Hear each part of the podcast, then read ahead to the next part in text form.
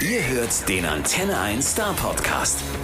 Mein heutiger Gast im Antenne 1 Star Podcast ist Karim Amun. Karim ist seit drei Jahren Frontmann bei den Söhnen Mannheims. Und dass er das ist, ist, glaube ich, irgendwie so eine Mischung aus Zufall, Schicksal und natürlich ganz viel Talent. Karim ist irgendwie so eine richtige Wundertüte. Der hat schon so viel gemacht in seinem Leben. Angefangen von der Schreinerlehre übers Arbeiten als Türsteher. Er war Rugby-Spieler in der Bundesliga. Er hat Designmöbel verkauft. Und ja, jetzt ist er eben, wie gesagt, der Frontmann bei den Söhnen Mannheims. Im Podcast könnt ihr Karim, finde ich, zumindest ziemlich gut kennenlernen. Wir reden viel über ihn als Person, auch über seine Vergangenheit. Er hat mir natürlich auch erzählt, wie er überhaupt zu den Söhnen Mannheims gekommen ist. Und dann reden wir natürlich noch über die neue Single Mut. Ich wünsche euch ganz viel Spaß mit Karim Amun. Hallo. Hallo. Hi Mira.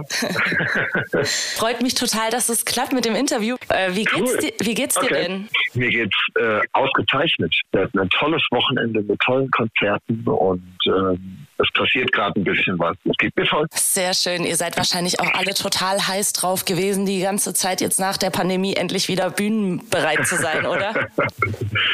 Man kann es sich kaum vorstellen. Ja, also es war, ich habe wirklich also so richtig mit die Nacht davor nicht schlafen und so, so, so richtig. Krass. Ja.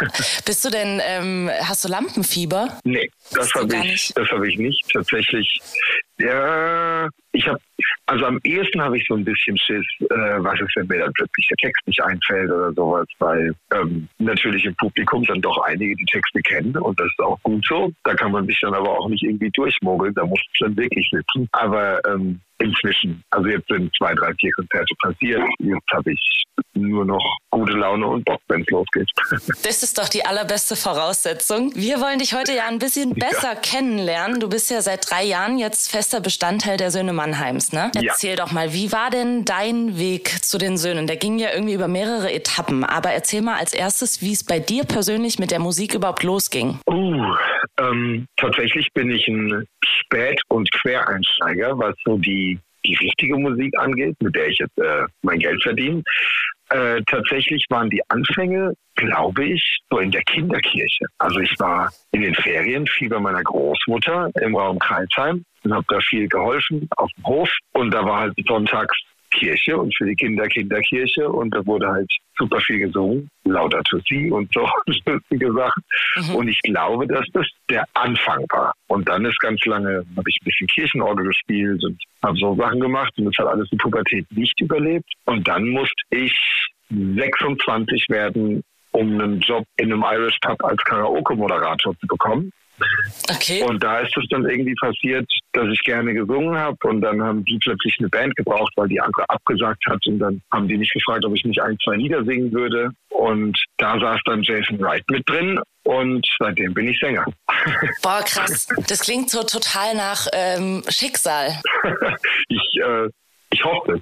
Was es nicht ist, ist, dass ich mein Leben lang dachte, ich muss unbedingt Musiker werden und ich äh, hätte alles dafür getan, endlich singen zu dürfen. Das war gar nicht der Fall. Ich habe ein ganz normales Leben gehabt, habe eine Schreinerausbildung gemacht, habe Designmöbel verkauft und dann ist das mit der Musik tatsächlich ähm, passiert. Einfach. Okay, und war das dann, ähm, du sagst, du hast vorher eine Schreinerlehre gemacht und Designmöbel verkauft, war das dann mit der Musik ähm, so, dass du gesagt hast, boah, geil? Ähm, oder hattest du eigentlich auch sowieso keinen Bock mehr auf den alten Job im Handwerk? Na, also das mit dem Handwerk war schon ein bisschen früher vorbei. Ich hatte dann noch, noch andere Jobs und habe irgendwie Geschäftskundenbetreuung gemacht und, und so Geschichten. Und da habe ich nur irgendwann gemerkt, dass es das nicht sein kann für mich und dass mich das nicht glücklich macht und dass das bestimmt nicht mein Leben sein wird. Und ähm, dann hatte ich plötzlich Zeit und dann habe ich das erstmal aufgehört, habe bei einem Kumpel in der Autowerkstatt ein bisschen geholfen. Dann ist das mit der Musik passiert und ich hatte eben auch die Zeit, ähm, unter der Woche zu singen. Wenn man am Wochenende nur singen kann, dann wird man immer ein Wochenendsänger bleiben, wird dann immer ein Hobby sein. Wenn man die Chance hat, sich dafür Zeit zu nehmen und so weiter. Also ich habe meine Türchen mal alle offen stehen lassen und mal geguckt, was so passiert. Und das mit der Musik ist dann halt passiert. Hammer. Es gab dann ja diesen einen Abend, wo du sozusagen entdeckt wurdest und äh, dann bist du ja erstmal in eine andere Band gekommen, ne? Und dann wurdest du irgendwie auch wieder entdeckt und dann nochmal entdeckt. Ähm, kannst du das ein bisschen besser erklären als ich? Ganz so kompliziert äh, war es tatsächlich gar nicht. Der Typ, der in dem Irish Pub saß hier in Heidelberg, war Jason Wright. Und Jason Wright, wenn man hier so die Live-Musikszene so ein kleines bisschen kennt, der hat im Rhein-Neckar-Delta ähm, die Live-Musik so ein bisschen aus dem Boden gestampft. Also der macht das seit jetzt äh, knapp 30 Jahren. Ist ein Brite, hat eine Band, die heißt The Right Thing und alles, was so ein bisschen an Live-Musik hier passiert ist, entsprang seiner Feder und eben auch die Söhne Mannheims. Also tatsächlich hat Xavier als ganz, ganz junger Typ meine Stadt das allererste Mal gesungen in Heidelberg äh, auf der Bühne von Jason Wright.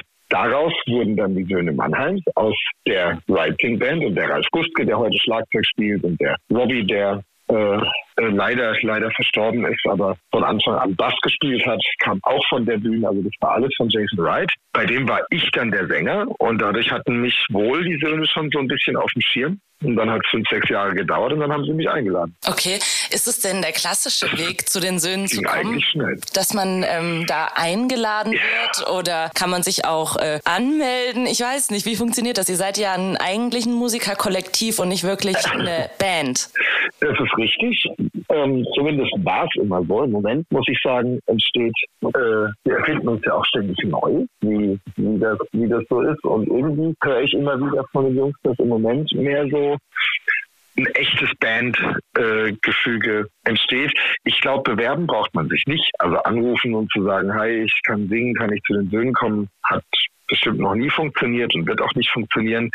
Ähm, das ist gar keine so leichte Frage. Also ich wurde einfach eingeladen. Die wussten, okay, da würde, da wäre ein Typ, der könnte vielleicht zu uns passen. Und ähm, zack, war es auch schon passiert. Also irgendwie, ich, ich weiß gar nicht, wie der klassische Weg wäre und ich hätte mich nie irgendwo beworben für sowas. Ähm, aber vielleicht ist es genau der Trick. Vielleicht darf man es einfach nicht zu sehr wollen und dann fällt es einem zu. Das kann natürlich echt sein. Ja, ich finde es irgendwie spannend. Und ähm, wenn ihr euch, also habt ihr dann irgendwie so feste Termine, wo ihr euch trefft, um irgendwie Musik zu machen und gemeinsam kreativ zu sein? Oder wie funktioniert es eigentlich bei euch? Ja, das, das wäre eine Wunschvorstellung. Ähm, wie es vorher war, kann ich auch überhaupt nicht sagen. Aber ich kam ja quasi äh, 2019 oder Ende 2019 ähm, in die Band und dann war eben Corona. Und da war überhaupt nichts mit Treffen und Musik machen, weil wir, selbst wenn wir Proben hatten oder Proben wollten, brauchten wir eine spezielle Genehmigung von Ordnungsamt. Und die haben uns auch kontrolliert, weil wir einfach äh, zehn Leute sind. Und dann haben wir eine Probe, an die ich mich erinnere, im Musikpark in Mannheim gemacht. Und da stand dreimal das Ordnungsamt vor der Tür, weil da Musik war. Oh. Und das ist ja Corona. Da kann man auf keinen Fall Musik machen. Naja, wir hatten die Genehmigung und es war dann auch in Ordnung, aber es hat den kreativen Flow und gerade dieses Zusammensitzen und als Band Musik machen natürlich unfassbar schwer gemacht. Ja, verstehe ich. Und auch dadurch, ihr seid ja auch immer in wechselnder Besetzung irgendwie unterwegs und es ist auch so, wenn man so will, ein Kommen und Gehen hin und wieder mal. Ähm, wie läuft es, ja. wie läuft es denn dann bei euch ab? Also wer schreibt die Songs und wie ist es, wenn einer eine Vision hat und ein anderer die vielleicht gar nicht so fühlt oder nicht so teilt? Sagt ihr dann, okay, dann bin ich bei dem Song raus, aber macht ihr den mal oder wie kann ich mir das denn vorstellen? Also es ist schon so, dass wir im Moment zusammenschreiben oder, oder gerne zusammenschreiben. Jetzt die letzten zwei, ich nenne es mal Arbeitseinheiten, äh, waren ein bisschen so der Michael Klimak und der Gastone und ich in Frankfurt beim Gastone, dass wir uns da einfach mal zwei, drei, vier Tage eingeschlossen haben, bisschen Musik machen und versuchen das zu machen. Der Klimak ist ein unfassbar guter äh, Songschreiber und auch Produzent. Und das gilt auch für den Gastone. Ich bin da so ein bisschen neu in dem Metier. Ich bin mehr so für live und so. Aber man lernt ja nie aus und ich mache da gerne mit. Und es ist bei zehn Mann normalerweise, würde ich sagen, nicht möglich, dass alle gleichzeitig was geil finden. Aber gute Musik ist gute Musik. Und ähm, da kann man, glaube ich, nicht arg drüber streiten. Unsere ganz neue Single, äh, Mut zum Beispiel, die hat der Giuseppe geschrieben und hat gesagt, ey, guck mal, ich habe hier ein Lied geschrieben, ich schicke es mal in die Gruppe, vielleicht gefällt es euch ja. Da waren wir alle sofort am Start und haben gesagt, ey, ist das geil, ey, ist das geil, das bringen wir raus. Und so ist die letzte Single passiert. Ähm, andere schreiben wir zusammen und dann ist es eher ein Prozess, wo wir es dann, also es ist viel über WhatsApp-Gruppen und, und so Sachen passiert, weil wir eben auch nicht unbedingt alle beieinander wohnen. Wir wohnen leider nicht alle in Mannheim. Äh, ziemlich, ziemlich verteilt. Mhm. Aber ich glaube, über die letzten 25 Jahre äh, ist da in allen Varianten schon Musik entstanden und die letzten zwei, drei eben mit uns zusammen und äh, sehr demokratisch, sehr, sehr schön. Es ist auch niemand, der sich sperrt. Also wenn jetzt jemand sagt, oh nee, damit kann ich überhaupt nicht leben, dann sagt er das. Wenn jemand gut findet, sagt er das auch. Und wenn jemand aber keine so richtige Meinung dazu hat, dann ist es auch gut. Und wenn jemand sagen würde, ich kann mit dem Lied nicht leben, dann wird es auch nicht rauskommen. Okay, krass. Klingt aber tatsächlich sehr harmonisch, muss ich sagen. Ja, ist es. Cool. Ich kann natürlich nur dafür sprechen, wie es ist, seit ich dabei bin. Ich weiß nicht, wie es vorher war. Ja, klar. Äh, interessiert mich aber auch nicht. Nö, ist ja jetzt auch eine neue, eine neue Etappe der Söhne Mannheims. Richtig. so, du hast gerade schon angesprochen, ihr habt eine neue Single rausgebracht, nämlich Mut. Und ich würde sagen, wir hören da jetzt erstmal rein. Ja. Die Liebe, die dich hält, verschollen ist. Ich such dich und du suchst mich. Wenn Freunde sich im Hass und Streit verlieren. Wir machen uns Mut. Auch wenn die Welt sich nicht mehr dreht, alles wird gut. Wir werden diesen Sturm überstehen und wir schenken uns Mut. Wie der Song entstanden ist, hast du gerade schon erzählt. Ähm, jetzt erzähl mir aber doch mal, worum Ja. es darin geht. Es geht darum, dass der Giuseppe so ein bisschen aufgearbeitet hat, was so äh, passiert ist. Auch in der Pandemie, was äh, so innerhalb der Band ist, weil wir waren uns natürlich auch nicht immer einig. Bei zehn Leuten hast du äh, meistens auch zehn Meinungen zu verschiedenen Themen. Und es war nun mal eine Zeit, die sehr polarisiert hat und wo, wo eben jeder auch eine Meinung dazu hatte. Wir haben viel diskutiert, wir haben auch gezofft äh, mitunter. Und wie es eben in der Familie auch ist, kann man sich nicht immer einig sein. Und in dem Lied geht es darum, dass äh, wir uns Mut machen und dass wir diesen Sturm überstehen. Das ist eigentlich so eine positive Message, weil man kann in der Zeit nur sehr schwer positive Musik schreiben, wenn sich alles anfühlt, als dürfte man nicht und sollte man nicht. Das ist doof und das ist schlecht, weil es nur noch die Pandemie gibt. Und der Giuseppe hat gesagt, okay, stopp, weißt du was, wir machen uns Mut auch wenn die Welt sich nicht mehr dreht, alles wird gut. So hat sich ein bisschen angefühlt und das soll die Message sein. Einmal für uns und natürlich von uns übertragen auf alle anderen. Für euch da draußen äh, ist die Message, wir machen uns Mut. Wir hoffen, wir machen euch ein bisschen Mut und alles wird gut. Sehr Das schön. Das kommt tatsächlich auch an. Ich habe es mir gerade noch mal angehört und ich habe es sehr genossen, den Song. Sehr, sehr schön. Wie Sehr sieht's schön. denn Cool. ähm, mit anderer neuer Musik aus? Habt ihr denn auch irgendwie so einen Plan, ein Album oder so rauszubringen? Ah, ähm, weiß nicht, ob ich da drüber sprechen sollte. Ähm, ja, wir haben natürlich den Plan, ein Album rauszubringen und das wird auch äh, auf kurz passieren. Ähm, dieses Jahr wahrscheinlich nicht, äh, aber nächstes Jahr dauert es wahrscheinlich dann gar nicht so lange. Das Okay. ist auf jeden Fall der Plan. Der Plan ist, dass wir euch mit einem Album oder uns mit einem Album äh, richtig zurücksetzen. Okay, jetzt muss ich aber noch mal fragen, wieso hast du denn jetzt so gezögert? weil wir da, weil wir da dieses Wochenende erst äh, angefangen haben, Pläne zu schmieden und so ein bisschen eine Timeline zu gestalten, wie so der Plan ist. Ähm, und es noch nicht spruchreif ist. Ah, okay. Dann will ich auch gar nicht weiter bohren. Ähm, wir freuen uns auf jeden Fall über neue Musik, ist ja klar. Ähm, dann reden wir doch lieber über eure Tour oder eure Konzerte. Ihr kommt ja auch zum Leon Palooza Ja. am 23.07. Jetzt musst du mich mal überzeugen, Ja. warum ich unbedingt zu diesem Konzert kommen sollte. Ja, weil es zwei Jahre keine Live-Musik gab, selbst wenn es nicht wir wären und selbst wenn es nicht äh, mit ganz viel Liebe und ganz viel toller Musik auf der Bühne stattfinden würde. Also ich glaube, wir sind eine ganz gute Mischung aus Party und Liebe und ich glaube, äh, so braucht man das überall im Leben. Aber äh, du musst natürlich kommen, weil es wieder Konzerte gibt, weil Musiker wieder auf die Bühne dürfen und weil Publikum wieder ins Publikum darf. Das muss, das muss schon reichen als Grund. Und dann kommt eben dazu, dass ich finde, dass wir im Moment wirklich gut klingen. Macht echt Spaß. Für mich ist es ja, wie gesagt, so ein bisschen neu. Und ich gehe jedes Mal stolz und absolut glücklich von der Bühne. Das ist echt schön. Sehr schön. Ja. Äh, kannst du dich noch dran erinnern, wo du deinen ähm, ersten großen Auftritt für die Söhne oder mit den Söhnen hattest? Wie war der Moment für dich? Äh, total verrückt. Es war total verrückt, weil ich natürlich als Heidelberger äh, Baujahr 85 mit den Söhnen aufgewachsen bin. Ne? Also hier im Rhein-Neckar-Delta, das, das war schon so die Musik, die viel geprägt hat. Da war ich genau 15, 16, 2000. 2005 dann knapp 20. Da ging ja, äh, äh da ging es ja schon richtig ab. Da waren das richtige Popstars und ich kannte wie alle anderen die Jungs aus der Bravo und aus, aus dem Fernsehen. Und ähm, dann ist man dann ein paar Jahre später plötzlich in einem Bus und geht auf die Bühne und hat In-Ears drin und ist Teil des Ganzen. Am Anfang war der Druck, den ich mir gemacht habe, wahnsinnig hoch, weil auch natürlich das Erbe wahnsinnig hoch ist und es gibt keine schlechten Sänger bei den Söhnen und da muss man einfach Gas geben, egal wer man ist. Und ähm, ich bin aber super gut abgeholt worden und die haben es mir echt leicht gemacht. Keiner nimmt sich zu wichtig, keiner hat hier irgendwelche Star-Allüren. Es ist immer so ein bisschen ein Team-Effort und dadurch war das erste Mal, bis auf zwei, drei Textgeschichten, wo ich echt Schiss hatte. Aber das ist echt was, wenn du halt neu bist und alle wissen, dass man neu ist und die im Publikum dann den Text alle kennen und du aber nicht, dann ist das natürlich ein bisschen tricky und das darf halt nicht passieren. Das war das Einzige, wo ich ein bisschen Schiff hatte. Ich glaube nicht, dass man das Lampenfieber nennen konnte. Das war eher wie so ein selbstgeschriebenes äh, Gedichtvorsagen vor der Schulklasse. Das ist so ein, so ein leicht beklemmendes Gefühl. Man weiß nicht, wie die Leute das finden werden. So habe ich mich beim ersten Mal gefühlt. Und dann kam ich von der Bühne und es war unfassbar schön. Es war echt, das ist einfach, das ist unglaublich. Sehr es ist immer noch unglaublich.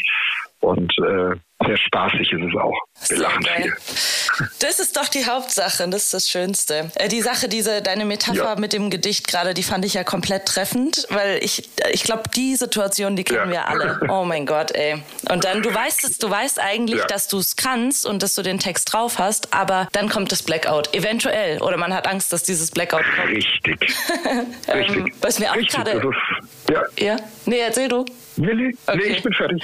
Mir ist gerade ähm, wieder, da, da habe ich gar nicht mehr dran gedacht, mir ist gerade wieder in den Sinn gekommen, dass äh, damals, wo, ich meine, das waren ja die 2000er, wo ähm, hier mit, ähm, ja, die, die Söhne so ein paar Hits hatten. Und ich weiß noch, ich bin damals voltigiert. Mhm. Das ist ja dieses hier auf dem Pferd äh, Kunststücke machen. Ja, ähm, ich. Und meine Trainerin mhm. war so ein Hardcore-Söhne Mannheims-Fan, dass wir auf, du hast ja da immer Turniere und Pflicht und Kür und bei uns war einfach alles Söhne Mannheims. Wir haben unsere gesamte Volti-Karriere gefühlt auf den Söhnen Mannheims geturnt. Hab gar nicht mehr dran gedacht. Ja, kam mir aber gerade wieder. Voll gut. Und so haben äh, tatsächlich relativ viele über 20-Jährige äh, so ein bisschen Schlüsselmomente und Erlebnisse mit den Söhnen und ich auch, was natürlich die Verantwortung und das Erbe äh, noch schöner und noch ein bisschen größer macht.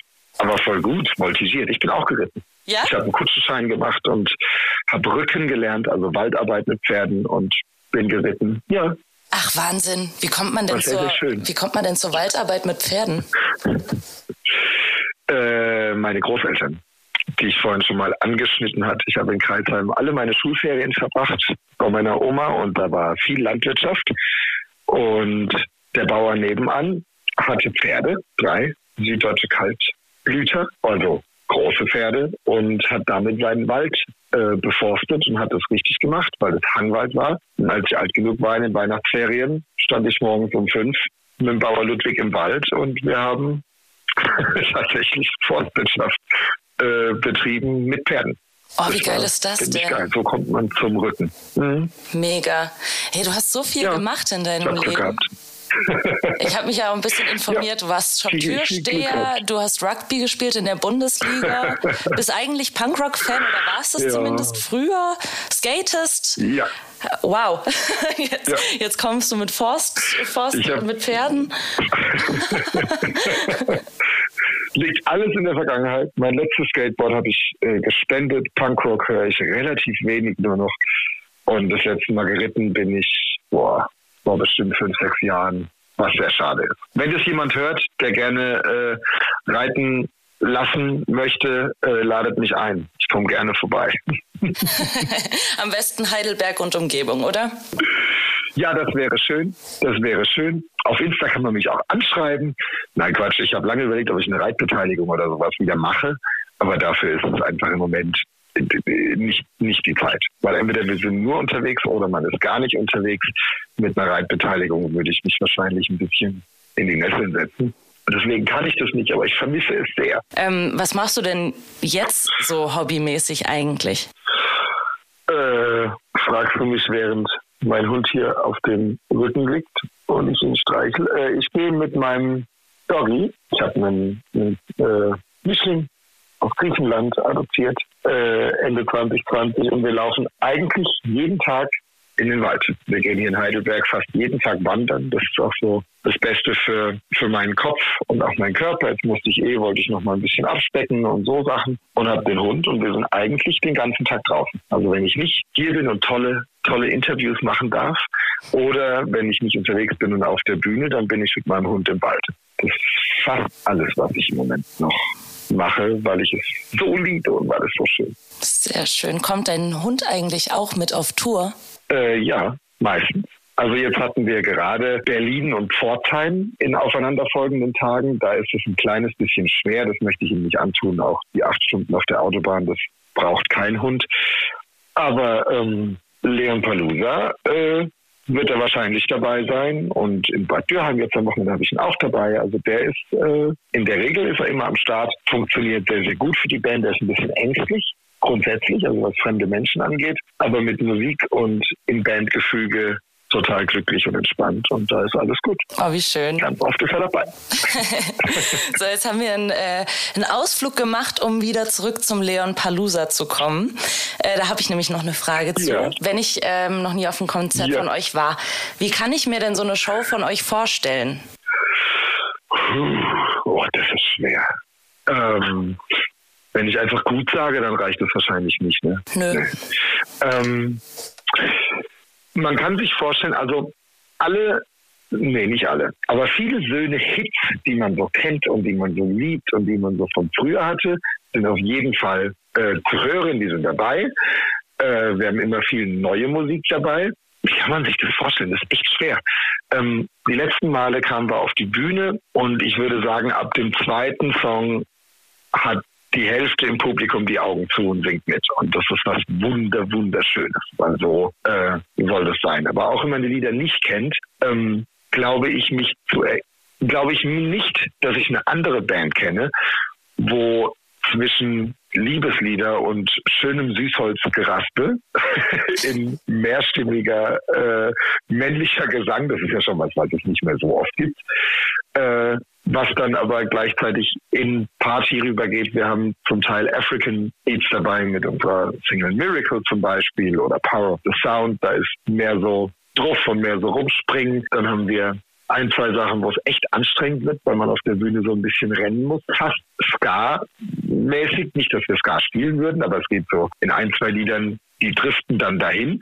Und dann kann man es aber auch wieder mit Und wenn ein Lied oder wenn du schläfst, ganz schön und ganz kuschelig haben mit vielleicht ein Lichtchen anmachen oder so ein Feuerzeug hochhalten und äh, einfach ein bisschen genießen. Manchmal wird geweint, ganz oft wird gelacht, ganz viel wird getanzt und äh, das ist das, was ich so als Essenz mitnehmen würde aus den letzten paar Konzerten. Ich muss mich ja ins Publikum versetzen. Ich selber habe tatsächlich erst ein Söhne-Konzert in meinem Leben gesehen von außen. Ach ja, ist es schon länger her? Ja. Ach krass, ja, ja cool. Klingt aber, ähm, klingt aber sehr, sehr, sehr traumhaft und sehr vielseitig. Das ist, glaube ich, für jeden wahrscheinlich was Total dabei. schwer zu beschreiben. Genau. Man muss einfach sich das live anhören und sich sein eigenes Bild machen und ähm, das geht eigentlich nicht. Alles klar. Ja, dann Leute, los geht's. Äh, Tickets gibt's noch. Kauft sie euch. und dann könnt ihr Karim ja. ganz bald live sehen mit seinen, mit den restlichen Söhnen. Nicht deinen Söhnen, sondern den restlichen Söhnen. ähm, ganz ich, genau. Jetzt habe ich noch mal eine ähm, andere Frage. Ähm, wie, ja.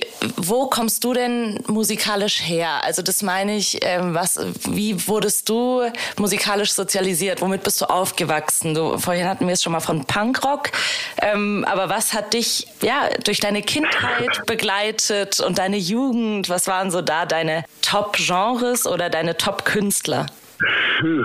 Da bin ich jetzt, da habe ich letztens erst mit meiner Mutter drüber gesprochen. Ähm, da bin ich gar nicht so, so ganz normal, glaube ich. Also meiner Mutter war musikalische Früherziehung sehr wichtig, aber bei uns, also ich werde mich zum Beispiel immer daran erinnern, dass bei uns ähm, zum Frühstück in der Regel klassische Musik gelaufen ist.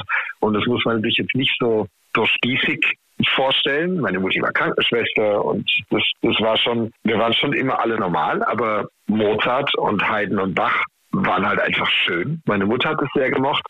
Äh, und dadurch lief es bei uns. Und da, wenn man da so reinwächst, macht man sich ja da keine richtigen Gedanken drüber. Ich glaube, dass meine Punkrock-Zeit tatsächlich eher eine Rebellionsphase war, weil ich so viel klassische Musik gehört habe äh, beim Aufwachsen. Aber es lief, ich würde sagen, normales Hitradio, so im Alltag. Und samstags und sonntags beim Frühstück immer klassische Musik. Und das haben wir auch alle ähm, ganz gerne gehört. Aber ich kannte zum Beispiel jetzt so Sachen so Prince und so wo viele andere mit aufgewachsen sind, ähm, kannte ich jetzt nicht so richtig. Da kam ich erst dazu, als ich ähm, später älter war.